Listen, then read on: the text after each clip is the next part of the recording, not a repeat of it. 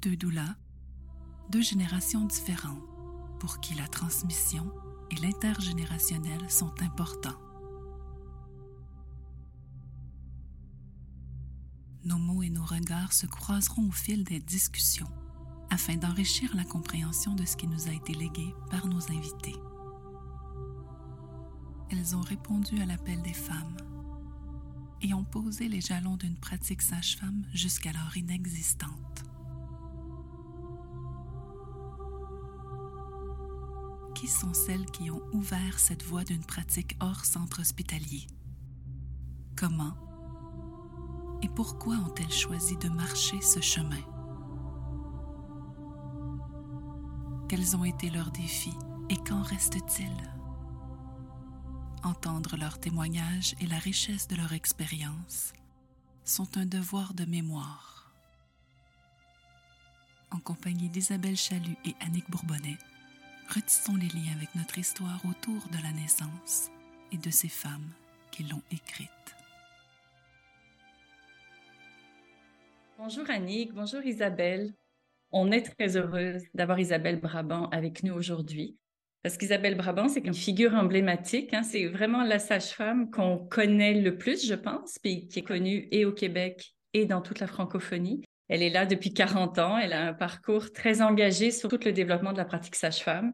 Je vais juste parler aussi de ce livre hein, qui est très connu, qu'elle a écrit en 1990-91, je crois, la première version. Une naissance heureuse. Oui, une naissance heureuse. C'est vraiment un livre de référence pour les parents et aussi pour toutes les personnes qui sont impliquées en périnatalité. Donc, en fait, Isabelle, j'aimerais qu'on commence avec, euh, dans, une époque où il n'y avait pas de sage-femme, il y a un peu plus de 40 ans. Qu'est-ce qui a amené la jeune Isabelle Brabant à démarrer cette pratique, à, te mettre disponible et puis après ça, à te former pour ce processus-là de, de devenir sage-femme? Euh, ça a commencé par ma propre grossesse, ma propre première grossesse. Je suis enceinte en 1974. À ce moment-là, je vis à la campagne et euh, donc j'ai étudié comme tout le monde, de, primaire, secondaire, collégial. Euh, bon, je suis rendue à l'université que j'ai interrompu. Je suis dans un grand mouvement de quête de sens.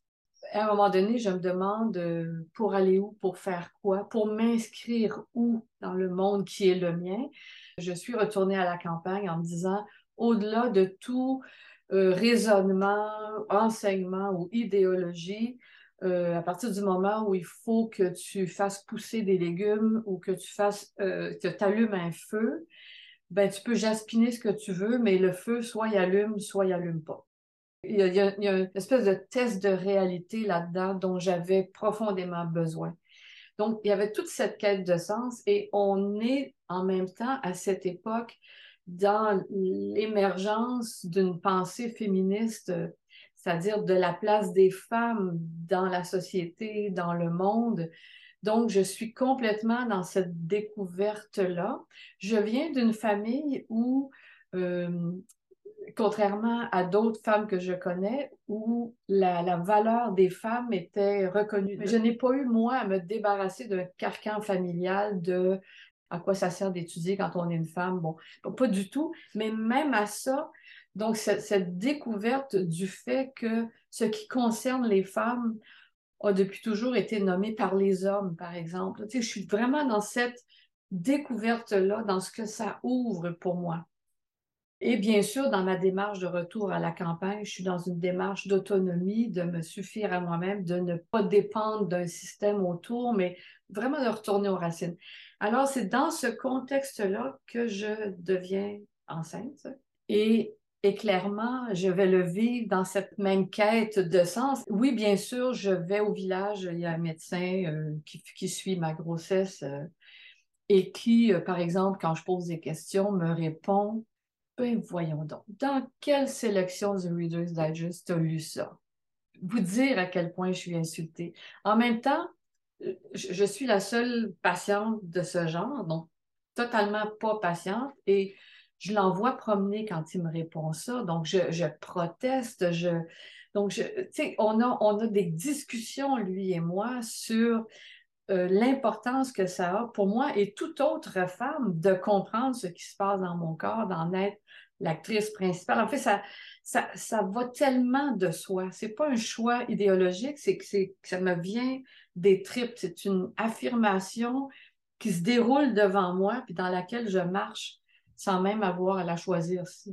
Vous comprenez ce que je veux dire? C'est comme, voyons, et j'ai le sentiment que ce que je vis là est la chose la plus importante que j'ai jamais faite de ma vie.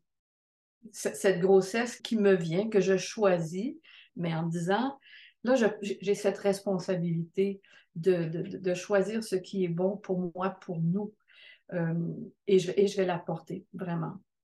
Donc, c'est vraiment ça. Donc, je, l'accouchement se termine euh, avec un accouchement provoqué parce que le médecin ne me croit pas quand je dis que tous mes cycles sont longs et irréguliers. Donc, lui, il me calcule sur 28 jours parce que c'est ça qu'il y a dans son truc. Euh, donc, je suis provoquée. Euh, à l'époque, ça inclut, l'accouchement à l'hôpital inclut le rasage de toute la région génitale, le lavement obligatoire, long accouchement qui dure euh, un petit peu au-delà de 24 heures, qui se termine donc avec la naissance de ma fille, mais toutes sortes de circonstances ont fait en sorte qu'on a envoyé mon chum à la maison et qu'il n'est réapparu qu'une demi-heure avant la naissance. Donc, je vis ça toute seule et ça devient clair pour moi qu'aucune femme ne devrait vivre une telle chose toute seule. Mais étant seule, je passe la nuit seule dans un travail qui est intense, comme tout le monde, là. C'est comme si ça m'a obligée à invoquer la grande chaîne des femmes, celles qui ont accouché avant moi, et maintenant c'est mon tour. Mais c'est juste mon tour. C'est autant c'est énorme cet accouchement, autant je suis juste une des millions de femmes qui accouchent. Et je pense à toutes les femmes qui sont en train d'accoucher en même temps que moi, et certaines dans des circonstances terribles, certaines qui ne savent pas comment elles vont nourrir ce bébé, ou dans quel monde violent ce bébé va grandir. Et moi, j'ai la chance de me dire, ben, j'ai pas à me préoccuper de est-ce qu'on va manger, je vis dans un monde en paix. Et donc, je me dis, tu sais, contraction à contraction, euh, toi, tout ce que tu as à vivre, c'est les contractions une par une. Fait fais donc ça. Bref, il y, en a qui l'ont pire que moi en ce moment. Et donc, le bébé arrive et, euh, bon, tu sais, je suis couchée sur le dos, les pattes en l'air, euh, et on l'amène immédiatement à la pouponnière sans la mettre dans mes bras ce dont je ne me remettrai pas. Euh, je suis sortie de cet accouchement en étant transpercée de la beauté et de la puissance de ce moment-là. Et en même temps, en me disant, mais vous autres, le monde à l'hôpital, vous ne l'avez pas pantoute. C'est pas ça. C'est pas comme ça que c'est supposé se faire. Euh, on m'a ramené ma fille à peu près six heures après sa naissance. Donc, la première fois que je l'ai prise dans mes bras, la première chose que j'ai faite, c'est de vérifier sur le bracelet si on me ramenait la bonne. Et pendant plus de 20 ans, je ne pouvais pas raconter ça sans me mettre à pleurer, mais à sangloter. Il a fallu qu'on trouve une façon de, refaire, de retricoter ce petit bout-là ensemble. Donc, c'est ça, en me disant euh, non, c'est pas comme ça que ça devrait se passer. Ni pour moi, ni pour personne. J'étais déjà dans la grande communauté des femmes. Moins de deux ans après, je suis enceinte à nouveau. Et là, je me dis, euh, sûrement qu'à l'hôpital, ils font encore le rasage et puis le lavement et puis coucher sur le dos et puis tout le truc. ils n'ont pas tout changé en moins de deux ans. Mais il y a une chose qui est non négociable pour moi. Je veux mon bébé dans mes bras après la naissance. Je suis prête à prendre le restant, là, regarde, s'il le faut, je vais m'arranger. Mais ça, c'est non négociable. Et euh, j'ai expliqué ça à mon médecin de famille qui m'a dit oh non, euh, c'est pas possible, à moins que le département, l'infirmière chef accepte, je vais la rencontrer. Elle me dit non. À moins que l'obstétricien, je vais le rencontrer, il me dit non. Et je me dis très bien, je vais accoucher chez moi. Et euh, je dis toujours à la rigolade, ils savent pas dans quelle merde ils se sont mis de m'avoir dit non cette fois-là. Parce que ça, ça a généré quelque chose. Donc, euh, j'ai trouvé une infirmière qui avait déjà aidé euh, ses sœurs à accoucher, puis qui avait aidé des femmes à accoucher, euh, quelques femmes au, Pérou, je ne sais trop, et qui est venue m'aider. Et, et, ça a démarré toute une démarche par la suite. Est-ce que c'est trop long comme histoire? Non, non, c'est tellement important. En fait, ce que tu nommes là, c'est l'émergence du savoir. Tu sais, quand on vit cette expérience-là comme femme, puis qu'on sait profondément ce qui est important, ça, ça continue de se passer. En fait, c'est super important que tu en parles. l'histoire, ça fait partie encore de, de, ce que vivent les femmes actuellement. Et donc, cette récupération de ce pouvoir, c'est littéralement ce que tu as fait en écoutant ce qui était juste pour toi. Donc, c'est super important. Et, ça, c'est arrivé à moi, jeune femme de 24 ans, pas sage-femme encore, ni rien de ça. Là. Euh, et ça me rappelle les écrits d'une femme de, Toronto qui a écrit un livre qui s'appelle Les femmes et les enfants d'abord. Euh, et qui disait là-dedans, je ne comprends pas comment les femmes qui ont accouché dans les années 60 ne sont pas toutes ressorties féministes de leurs accouchements. Eh bien, c'est ce qui m'est arrivé. Euh, bon, je l'étais avant déjà, mais, mais c'était clair pour moi que le médecin au pied de mon lit ne pouvait pas être la personne qui pouvait me dire comment vivre ce que j'avais à vivre. Ça ne pouvait pas venir de lui ça ne veut pas dire que la médecine n'a pas d'utilité dans tout ce domaine-là, mais, mais pour ce qui est de vivre ce qu'il y avait à vivre, non, ça ne pouvait venir que du plus profond de moi-même. Bien sûr, j'avais acheté des livres sur l'accouchement avant et tout, mais après euh, cet accouchement, je suis allée me chercher d'autres types de livres et tout, et je me suis préparée. J'ai accouché du deuxième bébé à la maison. J'ai pas eu d'accouchement facile, ni le premier, ni le deuxième. Et après ça, j'avais des filles que je connaissais qui habitaient la région, qui sont venus me voir en me disant Écoute, toi, tu as accouché à la maison, moi, je veux pas retourner à l'hôpital pour le bébé qui s'en vient, viendrais-tu m'aider? Donc, les premières attendaient leur troisième bébé, avaient eu deux accouchements que je vais appeler faciles, entre guillemets, accouchement de 6-8 heures, sans, donc, qui, coulent complètement et tout.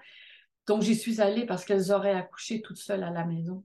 Et j'ai assisté comme ça sur un an et demi à six accouchements, mais en me rendant compte avec les deux ou trois dernières que bien qu'elles m'affirmaient, elles et leur, le père de bébé, l'amoureux, qu'elles accoucheraient à la maison, que je vienne ou pas, euh, j'ai eu le sentiment que c'était pas tout à fait vrai.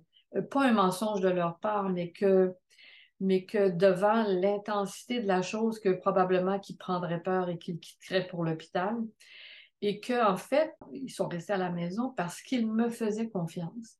Et moi, j'en avais appris juste assez pour savoir que je ne savais rien. À six accouchements, j'avais 600 fois plus d'expérience que les gens du, coin, mais il n'empêche que c'était euh, vraiment très, très peu. Et donc, euh, je me suis dit, donc j'arrête là. Et j'ai trouvé des gens qui font cette même démarche que moi, puis on va, se former vraiment euh, comme il faut. Je me suis rendu compte que autant j'adorais ma vie à la campagne, autant je ne pourrais pas développer cette connaissance puis ce travail ensemble en restant au bout du rang dans un petit coin perdu du Québec. Donc, j'ai entendu parler de deux infirmières à Montréal qui assistaient des accouchements à la maison. Je leur ai écrit, écoutez, euh, attendez-moi, je m'en viens avec vous et tout. J'ai même pas attendu qu'ils répondent. Je, je, suis arrivée à Montréal. On s'est rencontrés. Ça a été un, clic immédiat. On était dans cette même démarche. Céline Lemay et Danielle Mercier. Elles étaient toutes les deux enceintes. Danielle a quitté peu après euh, notre petit groupe d'études, si je peux dire, et, Céline s'est à peine interrompue pour accoucher euh, à l'époque. Donc, on a fait une espèce de, groupe d'études. Rapidement, les, femmes ont su qu'on était là. Moi, j'étais branchée avec tout un réseau euh, lié à la campagne, plus lié au retour à la terre et à cet univers-là. Céline habitait dans un petit bungalow dans sa banlieue, un univers complètement aux antipodes du mien. Mais dans le mien, il y avait vraiment, ça foisonnait de gens qui cherchaient autre chose. Et il y a quelque chose qui s'est répandu tout à coup et, rapidement. Euh, on était occupé à accompagner des gens qui, au départ, voulaient accoucher euh, par eux-mêmes à la maison. Donc, on ne se disait pas sage-femme du tout. Au début, on ne l'était pas, on ne se percevait pas comme ça. Et on a travaillé pendant un an ou deux avant de commencer, avant qu'on nous dise en réalité ce que vous faites, c'est du travail de sage-femme. Là, on est au début des années 80. Oui, exactement. Je suis arrivée à Montréal pour les rejoindre euh, à la fin de l'été 79. Et en fait, j'arrivais entre ça. J'étais partie avec mes enfants qui avaient deux ans et quatre ans et je suis allée passer trois mois à The Farm, euh, qui est cette commune euh, au Tennessee où il y avait Aina Megaskin qui travaillait ainsi que tout un groupe de, de sages-femmes qui, s'étaient formées là.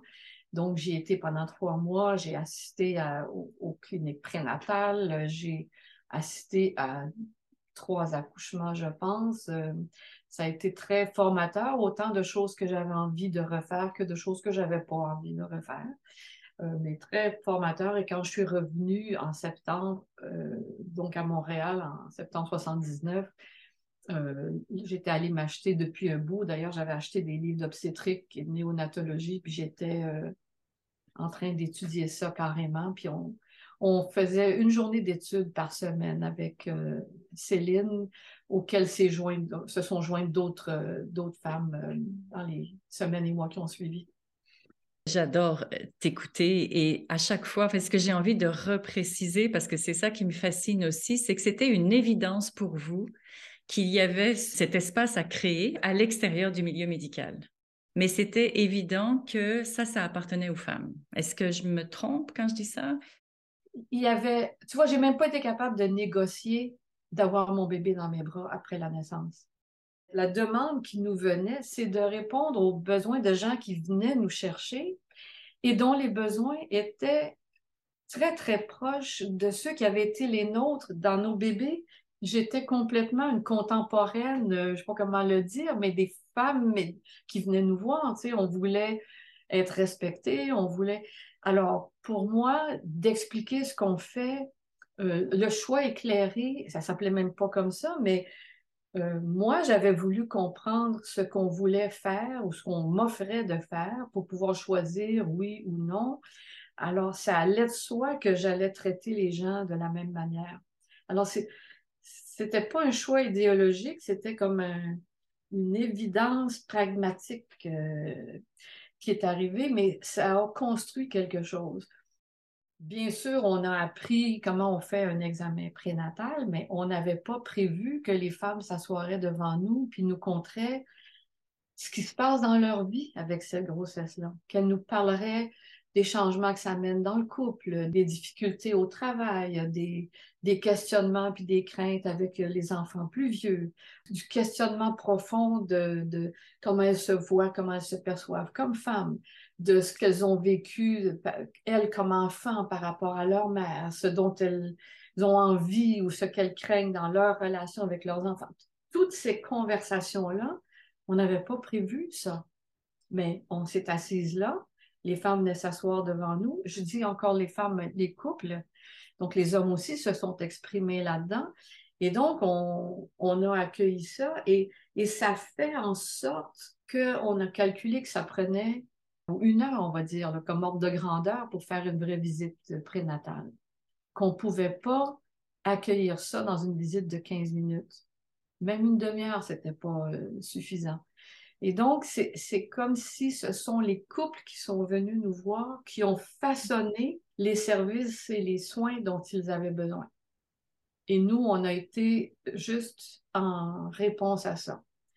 Euh, moi, le seul modèle que j'avais vu ailleurs, c'était ce que j'avais vu à The Farm, où il y avait des conversations sur comment ils se sentaient, puis comment ça se passait dans le couple et tout. Mais sinon, on y allait complètement euh, au pif. Et ce dont elle nous parlait, c'était des, des préoccupations, puis des aspirations, puis des rêves, des craintes et tout qu'on avait vécu. Donc, on, c'était totalement légitime. C'est, comme ça que, que ça s'est créé.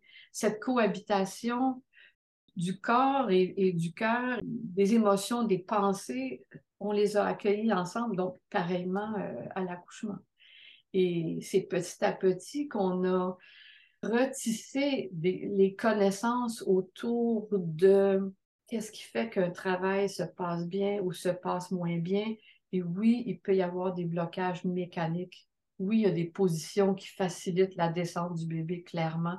Oui, il y a des bassins qui sont plus avantageux que d'autres. Mais en même temps, il y a des chagrins, il y a des peines, il y a des stress, il y a des contraintes qui empêchent des bébés de bien s'engager. Et ce sont les femmes qui nous ont enseigné ça. C'est les situations. On a appris de ça. Et toutes les premières années, on passait encore une fois une journée par semaine et on révisait heure par heure, moment par moment, le ou les derniers accouchements en disant qu'est-ce qui s'est passé à ce moment-là? Tu sais, elle est restée pendant des heures à 4 cm. On, a, on est allé gratter le fond de toutes ces histoires-là pour en comprendre euh, la substance, pour enrichir notre compréhension de comment on peut aider euh, à la naissance d'un bébé, faciliter ce passage. Ah, c'était vraiment extraordinaire. C'était vraiment une pratique euh, ancrée dans cette réalité familiale. C'est vraiment une pratique qui est née aussi euh, j'allais dire identitaire au Québec, je ne sais pas comment l'expliquer autrement, mais en tout cas, elle est née vraiment de votre, de votre pratique avec les familles du Québec aussi. Oui. Et, je dirais que, rapidement, nous, on a, on a su qu'il y avait, il y avait Jean Glazos à l'époque euh, dans la région de Sherbrooke, il y avait Huguette Boilard, euh, et par la suite André Vallière et Montgagnon à Québec. donc, il y avait d'autres femmes. Donc, on a rapidement compris que si on voulait consolider ça, il fallait euh, probablement légaliser la profession. On a passé des années à y réfléchir en se disant, est-ce qu'on n'est pas maintenant dans un âge d'or de cette pratique et puis on devrait garder ça comme ça? Euh? et pour moi, la dimension collective du développement de la profession, la dimension accessibilité pour toutes les femmes, peu importe leurs moyens, euh, ça a toujours été très, très présent. Et il y a des désavantages à la légalisation puis à la professionnalisation, mais il y avait des désavantages encore plus grands à ne pas aller dans cette direction-là. Entre autres, en empêchant l'accès à la profession. C'est-à-dire qu'on était à l'époque des femmes blanches de classe moyenne.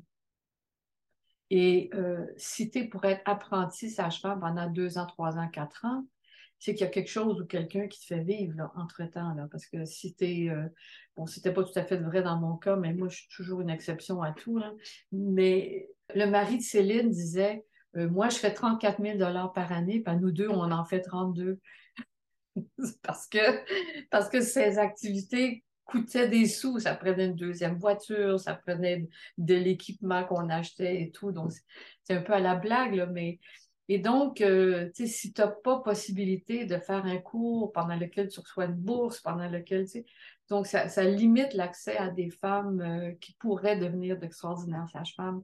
Donc, pour tout ça et, autre chose, on a décidé qu'on irait vers la légalisation et on s'est rapidement euh, donc remise en groupe. Et ça a été les années 80, là, je ne vous dis pas les heures de discussion de c'est quoi une sage-femme, c'est quoi le naturel, entre guillemets. On n'employait pas le mot physiologique à l'époque. Euh, euh, c'est quoi accompagner les femmes, c'est quoi les qualités d'une sage-femme, c'est quoi euh, la philosophie? Ça a été des heures et des heures et des heures de, de, travail. Brasser les idées ensemble pour arriver à extraire la substantifique moelle.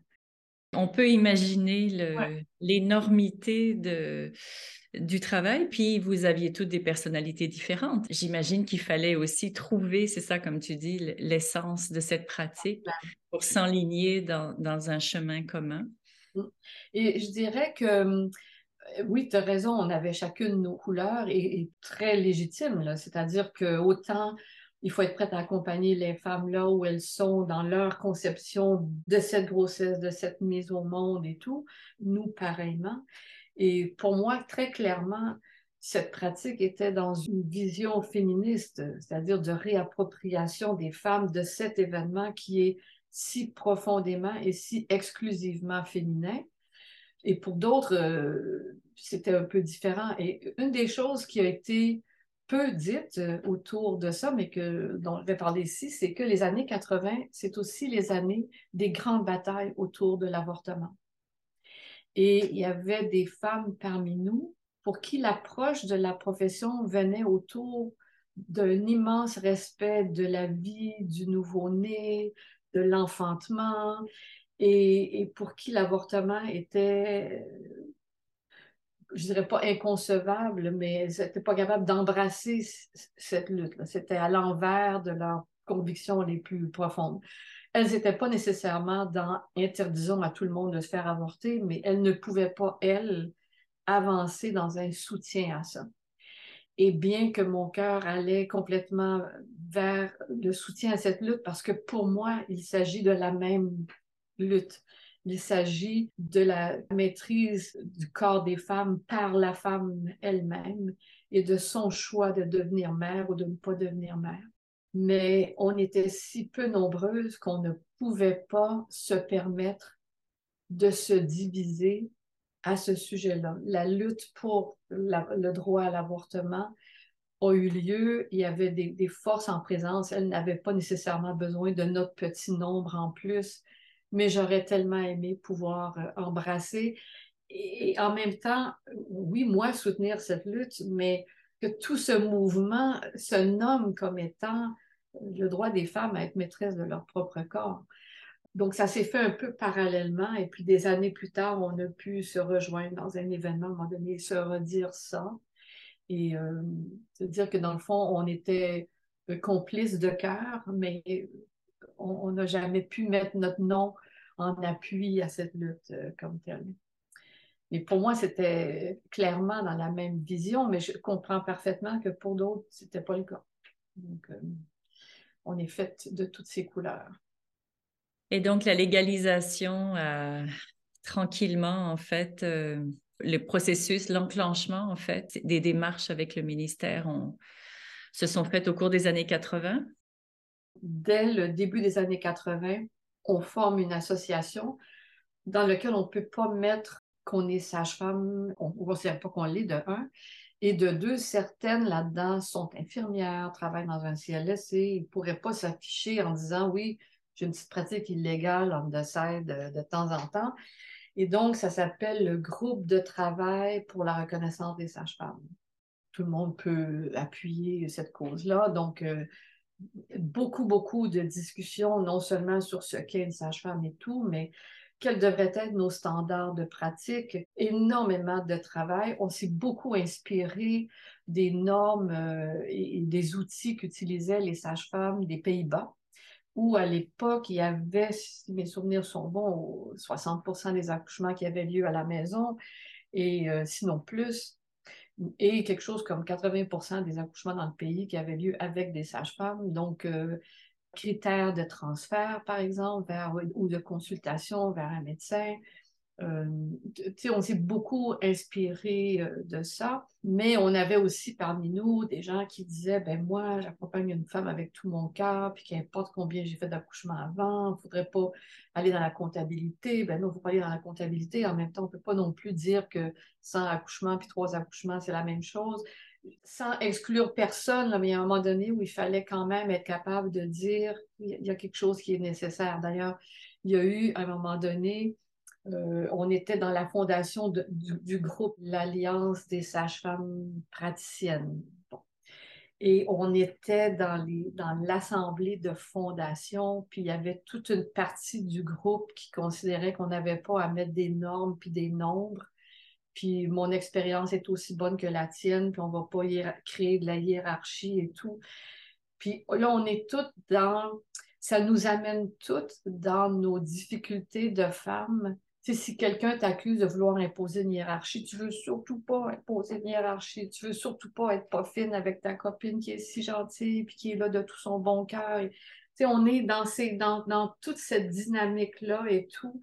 Et euh, finalement, ce discours de euh, peu importe le nombre et tout, euh, puis d'abord qu'on est là de tout notre cœur. Alors, c'est sûr qu'on attire des gens que tout ça intéresse, que ça fait triper, mais qui n'ont pas décidé d'en faire un travail auquel elles vont se consacrer. Et je suis à un accouchement avec ma collègue le jour où se, prend la décision finale au sujet de quels seront les critères pour être sage-femme dans notre nouvelle association. Et on arrive alors qu'on vient de faire un tour de table complet où tout le monde accepte que ben, ça sera comme ça sera tout le monde. Puis on est les deux dernières à parler vu qu'on vient d'arriver de cet accouchement. Et, euh, moi, je dis euh, non, il faut être plus rigoureuse que ça. Et en fait, si c'est ça qui est adopté aujourd'hui, je respecte euh, la démocratie puis le groupe, mais je vous annonce que je vais quitter et que je vais fonder une association de sages-femmes. Et il y aura des critères là. Quand on a voté, le groupe a voté qu'il y aurait des critères. La majorité a compris que il fallait être rigoureuse, il fallait mettre des chiffres. effectivement, il n'y a pas tant de différence entre 45 et 50, mais à un moment donné, il faut mettre une ligne quelque part. Bon. Et on a fait tout le travail de se donner des normes de travail et tout. Mais quand on s'est mis à faire des, démarches auprès de l'Office des professions, d'abord pour leur faire la démonstration que les sages-femmes avaient tous les critères comme travail, le, degré de responsabilité, le fait que nos gestes sont, sont euh, ce, que, ça peut générer comme conséquence en termes de, santé, de vie et de mort à la limite, tous ces critères-là, à quel point on les remplissait. Donc, il a fallu faire tout un travail auprès de l'Office des professions, qui s'était juré qu'il y avait assez de professions au Québec, on ne peut pas pour en créer d'autres, mais on a réussi à, faire entendre notre point. On leur a fait la démonstration que nous, on était dans un processus de se réguler. Et juste en termes de comparaison, les acupuncteurs, quelques années après, ont fait une démarche similaire pour faire valoir que l'acupuncture devait devenir une profession. Or, il y avait, comme vous savez sans doute, de nombreuses écoles d'acupuncture, je ne pourrais pas chiffrer combien, et entre mais la formation pouvait aller de, de trois mois à trois ans, et entre eux, ils n'ont jamais été capables de s'entendre pour arriver à quelle est la formation de base d'un acupuncteur, qu'est-ce qu'on veut pour le Québec? Et parce qu'ils n'ont jamais été capables de s'entendre, l'Office des professions leur a accordé le statut de profession, mais pendant peut-être 20 ans, ils ont été sous la tutelle du Collège des médecins. Vous dire à quel point on ne voulait pas passer par ça. Mais nous, au contraire, on a réussi à faire ce travail-là de se dire, donnons-nous des normes. Encore une fois, on s'est inspiré de ce qui se faisait ailleurs. Donc, on avait des normes de pratique et on n'avait aucun moyen d'obliger quiconque à les suivre. On n'est pas un autre professionnel. Donc, quelqu'un qui fait n'importe quoi, tout, ce qu'on a compris, nous, c'est que ce qui nous ferait grandir comme groupe, c'était l'éducation. On a organisé formation par-dessus formation, par-dessus formation. Les filles qui pratiquaient d'une façon qui me faisait euh, un petit peu oh là là, je suis pas trop à l'aise avec ça, ben c'était pas de les bannir du groupe, au contraire, c'était de les inviter, d'avoir de la formation, d'avoir de la discussion et que à travers ça, elles se rendent compte de la nécessité d'améliorer leurs connaissances, de s'équiper différemment, de travailler de façon plus rigoureuse. Donc, c'était une invitation à la rigueur par l'éducation et le partage plutôt que par les moyens coercitifs bon, qu'un autre professionnel est obligé d'utiliser aujourd'hui, mais aussi, ça passe aussi par l'éducation. Mais donc, c'est devant tout ce travail d'autorégulation que euh, l'Office des professions a finalement accédé à la demande. C'est en 90 que la loi a été votée, qui a été une loi sur l'expérimentation de la pratique. Mais les normes de pratique qu'ils nous ont données, ils sont partis de celles qu'on utilisait, puis ils ont rajouté des trucs et tout, mais en gros, c'était ça. Et l'expérimentation, elle, est, elle a duré de 92 à 99? Euh, en fait, les, les premières maisons de naissance ont ouvert en 94. Je pense que la toute première, c'est Gatineau, genre en juin 94. À Côte-des-Neiges, on a ouvert en août 94 jusqu'en 99, mais c'est à l'automne 98 que le ministre a annoncé que, au vu des résultats préliminaires, que oui, il y aurait des sages-femmes. Et, donc, toi, pendant tout ce, moment où il y avait toute cette mise en place cette, des, comme de vos normes de pratique, etc., tu écrivais cette fameuse Bible et, tu pratiquais. Donc, c'est ça. Et j'élevais deux enfants tout seul. Alors, quand on me pose la question comment tu faisais, je ne m'en souviens pas. Ça, c'est vrai pour moi, pas nécessairement pour d'autres, mais pendant que, pendant ces années-là, pendant les années 80, je donnais des rencontres prénatales euh, à des couples d'alternatives de, naissance, par exemple, qui, qui, allaient accoucher à l'hôpital ou quoi. Mais j'ai eu beaucoup de demandes de gens qui voulaient que je les suive et que je les accompagne à l'hôpital. Aucune intention d'accoucher à la maison, mais qui me demandaient de les accompagner à l'hôpital. Donc, j'ai fait un travail de doula avant que je connaisse le, nom. Mais ça m'a aussi amené à apprendre de ce qui se passe avec une femme qui accouche dans le contexte hospitalier à l'époque, on n'était pas mur à mur dans la péridurale, mais elle était beaucoup plus, euh, comment dire, ponctuelle, il y en avait beaucoup moins. Mais bon, les, pratiques n'étaient pas évidentes.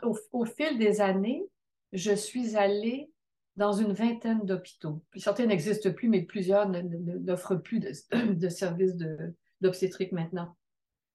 Et donc, ça m'a aussi permis de voir les différences de pratique et de voir que ce qui était non seulement obligatoire, mais comment dire, gravé dans le roc euh, sur la tablette que Moïse descendait de la montagne dans l'hôpital X était totalement inconnu dans l'hôpital à côté. Et je ne parle pas de petit hôpital de, campagne, non, des, grands hôpitaux de Montréal. Donc, c'était comme, euh, OK, donc ce qui a l'air d'être une vérité absolue à l'hôpital X n'existe pas pantoute à l'hôpital Y. Intéressant quand même. Puis à l'occasion, je levais le doigt, je disais, vous savez qu'à l'hôpital truc, machin, ils ne font pas ça du tout. Et c'était pas des années faciles, ça, ces échanges-là. Euh. C'est un peu ma question. Comment, comment c'était? Comment c'était les liens avec le milieu médical à cette époque-là? Ça allait de l'hostilité au, déni total. Pour moi, être à côté d'une femme en train d'accoucher avec un médecin ou une infirmière qui regarde à travers moi quand il vient dans la chambre. ça, c'était l'expérience commune, mais beaucoup d'hostilité euh, aussi. Euh, ça, et ainsi que dans les transferts d'accouchement à la maison qu'on amenait à l'hôpital. Euh. mais en même temps, on, on, était tellement pas sur la même planète. Comment te dire? Tu sais, quand, l'infirmière te crie mais fais-la pas pousser à une femme qui est en train de faire par elle-même, puis qui me crie à moi. Fais-la pas pousser! Mais ma chérie, je n'ai rien à voir là-dedans. Là. Il, y a, un corps qui pousse tout seul ici, et c'est pas le mien. Donc, euh, alors, c'était fou, hein. c'était des situations euh, assez incroyables, tout ça. Fait que oui, c'est dans ces années-là que j'ai décidé d'écrire un livre pour une raison bien simple. Euh, je lis en anglais, entre autres, donc j'ai pu lire des trucs qui venaient des États-Unis qui étaient extrêmement intéressants, euh, d'Angleterre aussi, mais en français. Quand, très tôt dans ma pratique, sinon quand j'étais enceinte, je veux dire, le, le fameux livre de Laurence Pernou qui est encore publié aujourd'hui, à, la page 10, je fulminais.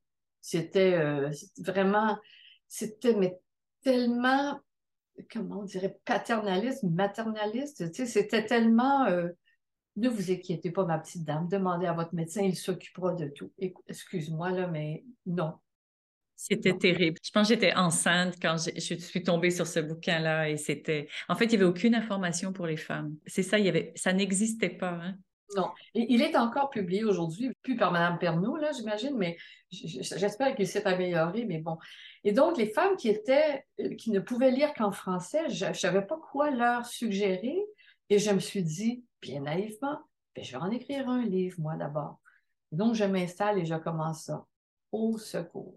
C'est infiniment plus complexe qu'on pense, n'est-ce pas? Il prend énormément de temps. Donc, je m'y suis mise et euh, il s'avère que quelqu'un a entendu parler de l'affaire. En fait, il y a deux personnes qui m'ont contacté, dont celui qui a été mon, éditeur éventuellement. Mais l'écriture de ce livre a été interrompue par le fait qu'en 88, j'ai assisté à la naissance d'un bébé à la maison qui n'a pas respiré spontanément à la naissance et qui a été donc réanimé, transféré, mais qui en fait est déclaré mort euh, deux jours plus tard. Euh, à ce jour, je ne pourrais pas dire exactement de quoi et comment, mais euh, suite à ça, il y a eu une demande d'enquête publique euh, autour de l'accouchement à la maison et je vous dirais que ce malheureux événement était un cadeau du ciel pour le Collège des médecins qui ne voulait absolument pas de sage-femme ni d'accouchement à la maison. Et nous savions toutes qu'un jour ou l'autre, il y aurait un accouchement qui se terminerait ou il y aurait un décès de bébé parce qu'il y en a. Pour les médecins, la sage-femme responsable de cet accouchement était le visage des sages-femmes et de l'accouchement à la maison. Alors, quelle chance pour eux. Donc, euh, enquête publique du coroner qui a euh, bouffé euh, deux ans de, de notre énergie à toutes, mais de la mienne. Donc, ça a été une préparation incroyable des coûts incroyables. Il a fallu faire de la levée de fonds pendant je ne sais pas combien de temps et tout. Donc, ça a complètement tout mobilisé. Bien sûr, j'ai suspendu l'écriture du livre. Puis une fois que tout a été fini, mon éditeur m'a rappelé puis m'a dit ben est-ce que tu veux bien reprendre et puis qu'on termine? Donc ça a été publié euh, début de 91. Évidemment, moi j'écrivais ça pour les femmes du Québec, là, clairement. J'avais pas idée que ça irait plus loin que ça. Mais je me revois devant mon, mon ordinateur de l'époque, m'adresser aux femmes, comme, je, le dis à la blague, mais comme à m'adresser à la lectrice comme si elle était intelligente ça a l'air ridicule, je dis comme ça, là, mais c'est que dans toutes les phrases, c'était de dire je peux émettre mon opinion et ce sera mon opinion. Si je fais état de faits ou de recherche ou d'observation, je vais faire état de recherche et d'observation, les gens décideront ce qu'ils veulent faire avec ça. Quand j'avais apporté mon texte à l'éditeur, il m'avait, euh, il y avait eu une femme, en fait, qui devait être ma correctrice, parce que je suis pas écrivain au départ, donc m'aider à organiser les trucs, me dire, mais tiens, ça, dans le fond, ça devrait aller en introduction de ton chapitre. c'est tout ce travail-là. Mais qui avait aussi, dans ses corrections, replacé le, le, le ton en disant, par exemple, vous devez vous reposer, vous devez, blablabla, il faut, blablabla. Et j'avais passé mais, des heures de travail avec cette personne en disant non, tellement pas. Et le hasard a voulu que cette jeune femme qui était la correctrice, c'était très exactement ma lectrice type, c'est-à-dire une jeune femme fin vingtaine qui aspirait à avoir des bébés elle-même, qui en a eu par la suite d'ailleurs. Et ça a pris énormément de temps. Puis il y a une partie de ça qui était aussi moi qui ne veux pas se faire dire ça, ça, ça pourrait être mieux. Tu sais, c'est difficile de se faire corriger. Mais par rapport au ton, là, on a tellement travaillé. Et à un moment donné, le déclic s'est fait, puis elle a compris. Et j'ai souvent dit, le ton de ce livre est plus important que le contenu. Le fait de dire, voici des choses sur lesquelles tu peux réfléchir et qu'est-ce qui te convient à toi? Qu'est-ce qui a du sens pour toi ou pour, vous deux? C'est plus important pour moi que les faits que je présente parce que c'est comme une, c'est une manière de se poser dans cette aventure-là, puis dans toutes les connaissances que vous allez rencontrer qui changent la donne quelque part. Finalement, ça, ça a été euh, préservé là-dedans.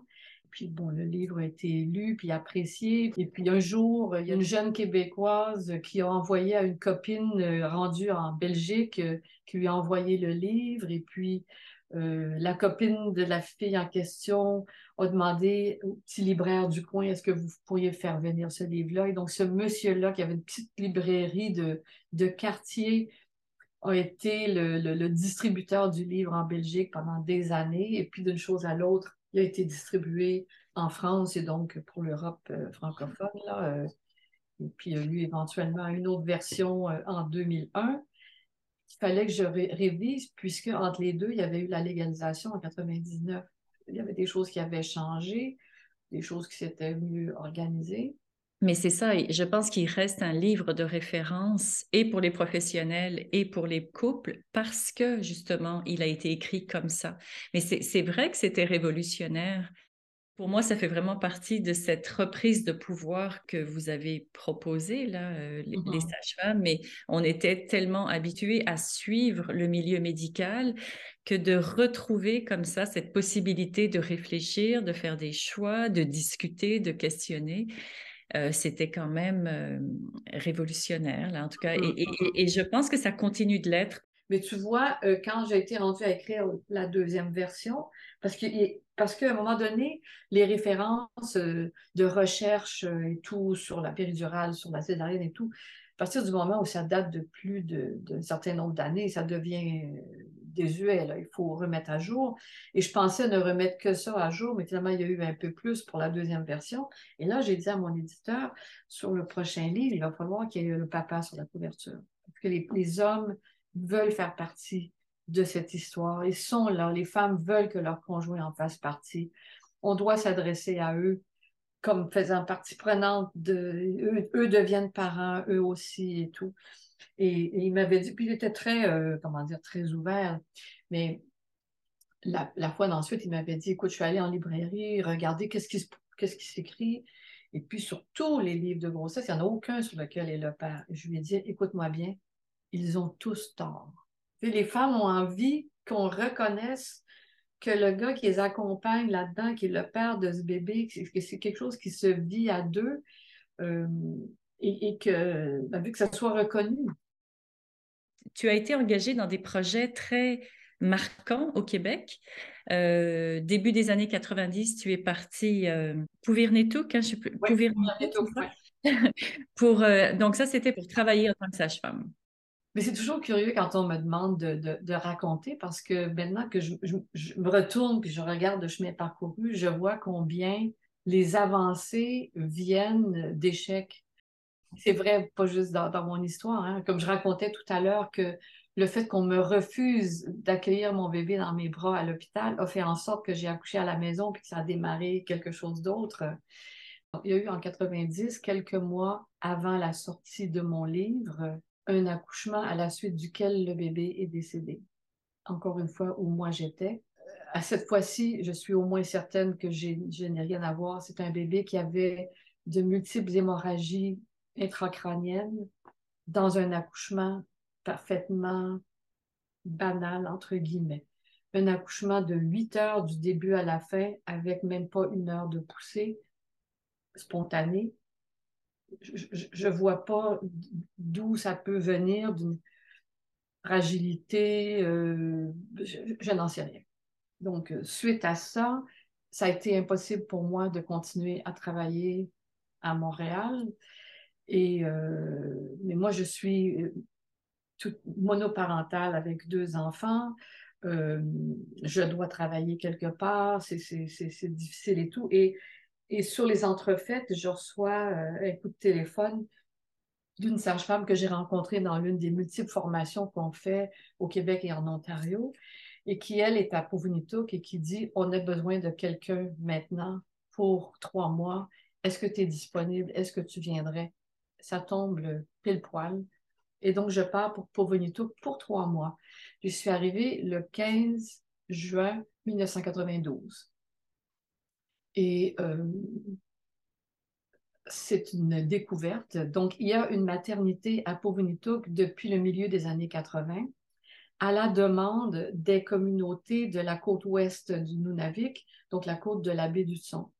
Euh, à l'époque, au début des années 80 ou fin 70, euh, il, y avait il y avait eu le, projet de construire un petit hôpital de 25 lits à Povinitouk. Et les gens des villages euh, se sont réunis pour dire, nous, on veut qu'il y ait une maternité dans cet hôpital. Parce qu'en ce moment, toutes les femmes du Nunavik sont envoyées soit dans un hôpital au nord d'Ontario, soit à Val d'Or pour accoucher. Elles sont envoyées un mois d'avance. Elles sont dans un milieu qui leur est totalement étranger. Euh, les femmes ne parlent que dans un milieu, on ne parle pas Inuktitut évidemment, mangent la nourriture qui leur est totalement étrangère. Et pendant ce temps-là, la famille et les autres enfants ben, sont éparpillés chez les uns, chez les autres. C'est un, il y a, là-dedans une destruction du tissu familial et du tissu social qui est intenable. Et bien qu'on sache qu'il pourrait y avoir des risques à ce que les femmes accouchent aussi loin d'un endroit où on peut faire une césarienne, parce qu'il n'y a pas de chirurgie majeure dans cet hôpital, euh, les dommages qui pourraient provenir de ça sont moins importants que les dommages causés par le transfert à l'extérieur de toutes les femmes qui accouchent. Et cette demande a été entendue. Que non seulement il y a une maternité, mais qu'il y a des sages-femmes du Sud, Montréal s'appelant le Sud ici, qu'il y a des sages-femmes du Sud qui viennent former des sages-femmes inuites qui, elles, pourraient joindre les connaissances traditionnelles autour de la maternité et les connaissances occidentales modernes. Et donc, ça avait déjà cours et il y avait déjà une sage-femme inuite et quatre autres euh, qui étaient euh, très avancées dans leur formation. Et donc, j'étais là-bas, oui, à titre de sage-femme, mais aussi à titre de, préceptrice, si je peux dire, de ces étudiantes. Mais en réalité, la grande majorité des visites prénatales se passaient en Inuktitut avec l'étudiante qui se tourne vers moi de temps à autre et qui me dit en anglais est-ce que euh, ou qu'est-ce que tu réponds à telle question?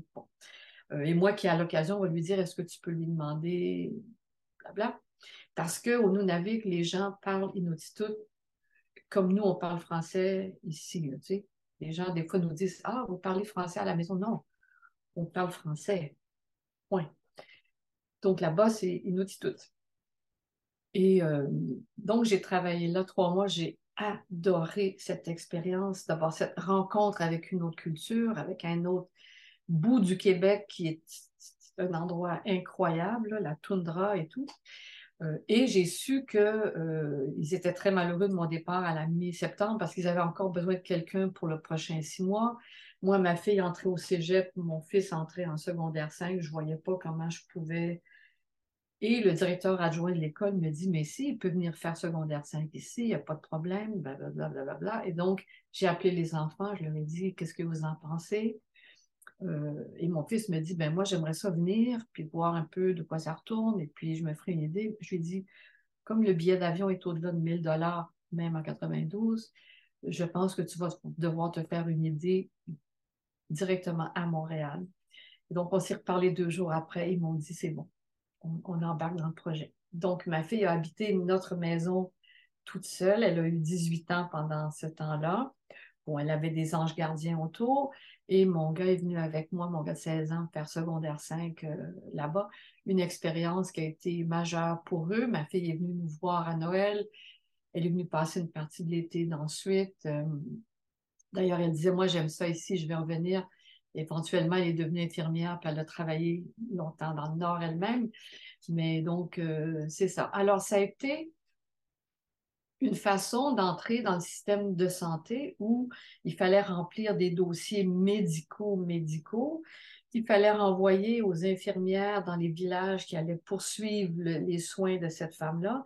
Il fallait recevoir des dossiers médicaux de femmes qui arrivaient à 37 semaines des autres villages, parce qu'il y avait une maternité à Povinito, pas dans chacun des sept villages, évidemment. Et donc, il fallait comprendre et faire le suivi c'était aussi qu'on ne suivait pas que les femmes à bas risque, les femmes qui avaient un, haut risque étaient transférées dans le sud, mais il y avait de fait un peu moins de 15% des femmes qui devaient, accoucher dans le sud. Toutes les autres pouvaient accoucher dans leur communauté. Donc, celles qui accouchaient pas dans leur village regrettaient, s'ennuyaient de leur village, mais elles étaient dans un village similaire où souvent elles avaient de la famille ou des gens qu'elles connaissaient et tout. C'est complètement différent que d'être dans un milieu autre, dans une autre culture. Mais donc, tous ces liens à faire avec le, système de santé et cet apprentissage de suivre des femmes qui ont des conditions pour lesquelles je les aurais transférées si j'avais été dans le Sud, mais où on les gardait encore en charge, euh, avec la, collaboration d'un médecin, que ce soit de, déclencher un travail avec une femme qui commence une prééclampsie modérée, ben, on ne l'envoyait pas dans le sud pour ça. Euh, mm. par contre, normalement, euh, à Montréal, je n'aurais pas du tout fait ça, bien sûr. Donc, ça a été comme une explosion d'expériences et de connaissances. Et, tout ça dans un milieu où, contrairement à ma pratique à la maison à Montréal, où j'étais avec, bien sûr, toutes sortes de femmes différentes, mais quand même des femmes dans mon territoire, de, ma culture en gros.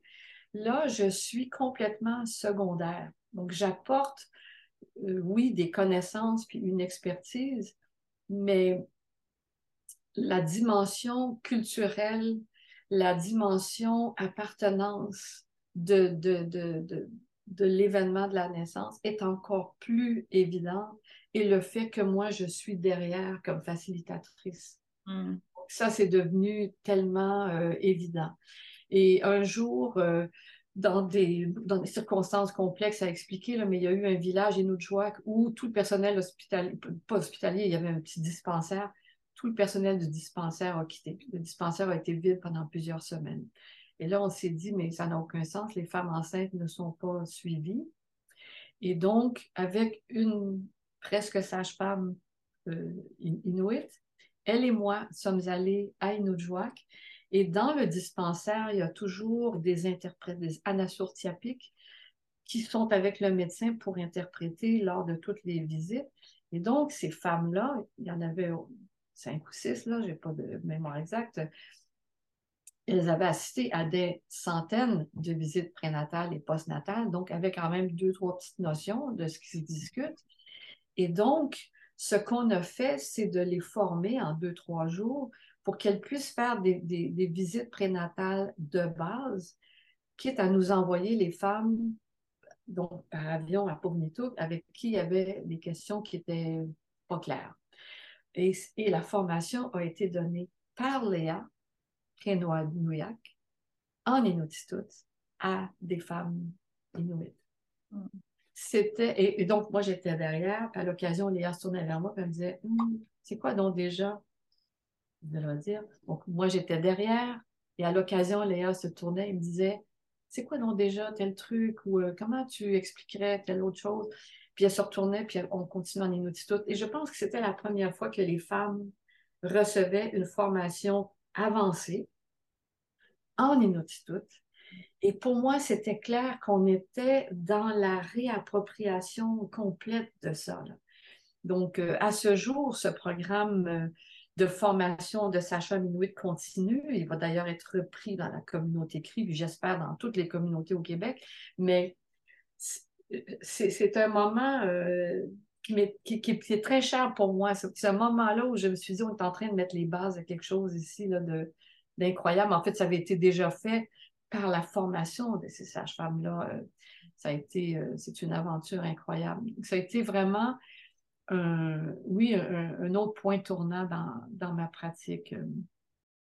Ta pratique, ta vie sont d'une richesse extraordinaire, en fait, dans, les fondements de ce qu'on peut vivre actuellement. Puis certainement qu'il y aura une suite parce que parce que c'est important qu'on se nourrisse de ce qui a été fait, qu'on en prenne la mesure, parce qu'après ça, ce voyage-là, en tout cas cette expérience-là, il y a eu l'ouverture euh, de la maison de naissance Côte des Neiges, il y a eu ta pratique comme sage-femme à Montréal, tu as été chargée de cours, préceptrice, donc il y a eu tout, le travail aussi d'enseignement et de supervision avec les sages-femmes du Sud. Et puis, il y a eu un autre projet, je pense que ce serait vraiment important qu'on revienne là-dessus, sur la Maison Bleue. Mais avant ça, au moment où on a su qu'il y aurait une expérimentation. D'abord, ça nous a semblé complètement farfelu. Tu dis, ça, ça a juste quelques milliers d'années d'âge, la profession de sage-femme. Pas la profession, mais le métier de sage-femme. Et voilà qu'on va expérimenter. Mais en même temps, ça donné lieu d'aller observer comment ça fonctionne et le fait que ça fonctionne. Et d'autre part, le gouvernement avait décidé que l'accouchement à la maison serait exclu il avait fait un appel de projet en disant que ça peut être des projets de maison de naissance ou des projets intra-hospitaliers. Il y a eu plusieurs projets intra-hospitaliers qui ont été écrits à différents endroits, mais entre-temps, l'Association des gynécologues obstétriciens du Québec envoyait des lettres à peu près mensuelles à ses membres pour dire que en aucun cas un gynécologue devait collaborer à quoi que ce soit qui avait rapport de près ou de loin avec les sages-femmes. Et je tiens aujourd'hui à les en remercier. Ça fait en sorte que aucun projet intra-hospitalier n'a pu avoir lieu. Parce que même dans les endroits où il y avait une équipe de médecins qui était ouverte et qui se disait pourquoi on ne pourrait pas avoir une équipe de sages-femmes qui vient, puis, etc., puis qui ont amené le projet assez loin, rendu à l'approbation par le CMDP, c'était un non total et absolu. Il n'y a eu aucun projet intra-hospitalier et donc, tous les projets ont été hors centre hospitalier. Ce n'est pas notre choix, c'est le leur. Mm. Maintenant, euh, d'autre part, comme l'accouchement à la maison était exclu, on a plaidé, on a supplié, on a, expliqué, on a, on a tout fait en disant les accouchements à la maison ont lieu et vont continuer à avoir lieu. Pourquoi ne pas recueillir les données qui en proviennent et pouvoir conclure à la fin, oui ou non, est-ce qu'on devrait avoir des accouchements à la maison? La réponse était non. Je pense que ce choix était politique. C'était une telle bataille avec le Collège des médecins d'imposer qu'il y aurait une expérimentation et tout. Je pense qu'ils ne voulaient pas aller plus loin que ça. Mais nous, celles qui pratiquaient déjà les accouchements à la maison, du coup, il fallait arrêter. On ne pouvait pas euh, comment dire, travailler 90 heures semaine pour euh, accompagner tous ces accouchements, ceux des maisons de naissance, plus ceux qu'on faisait déjà à la maison.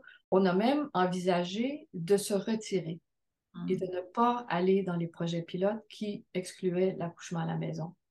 Mais à force de rebrasser tout ça, on s'est rendu compte que si on faisait ça, celles qui feraient l'objet de cette expérimentation seraient exclusivement des sages-femmes hospitalières, avec toute la bienveillance du monde, transporteraient quand même une pratique hospitalière, améliorée, mais hospitalière d'inspiration. Et on s'est dit, on ne peut pas laisser faire ça. Et c'est pour ça qu'on a décidé d'être là. Et moi, j'ai choisi d'être dans une maison de naissance où il y avait vraiment un mélange. On était à peu près moitié-moitié des sages-femmes qui arrivaient du profil de l'accouchement à la maison, avec d'autres qui arrivaient d'un profil hospitalier. On a aimé le choc des idées et de reconnaître notre engagement commun autour des femmes et de leur choix, de l'expérience qu'elles avaient envie de vivre et tout. Mais ce qu'on a fait dans les maisons de naissance a été d'amener nos pratiques de l'accouchement à domicile.